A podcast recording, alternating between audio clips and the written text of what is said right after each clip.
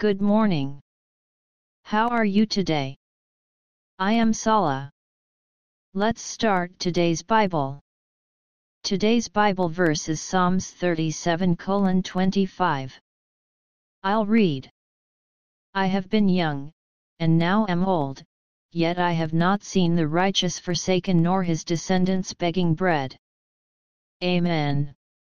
According to God's law, when barley and wheat were harvested, some of them were intentionally dropped. It was compassion for the poor who entered the fields after the harvest. Then, the poor people were able to collect leftover crops with peace of mind. They say that Millet painted the gleanings to express that. May the love of the Lord be with you today as well. God bless you. See you tomorrow.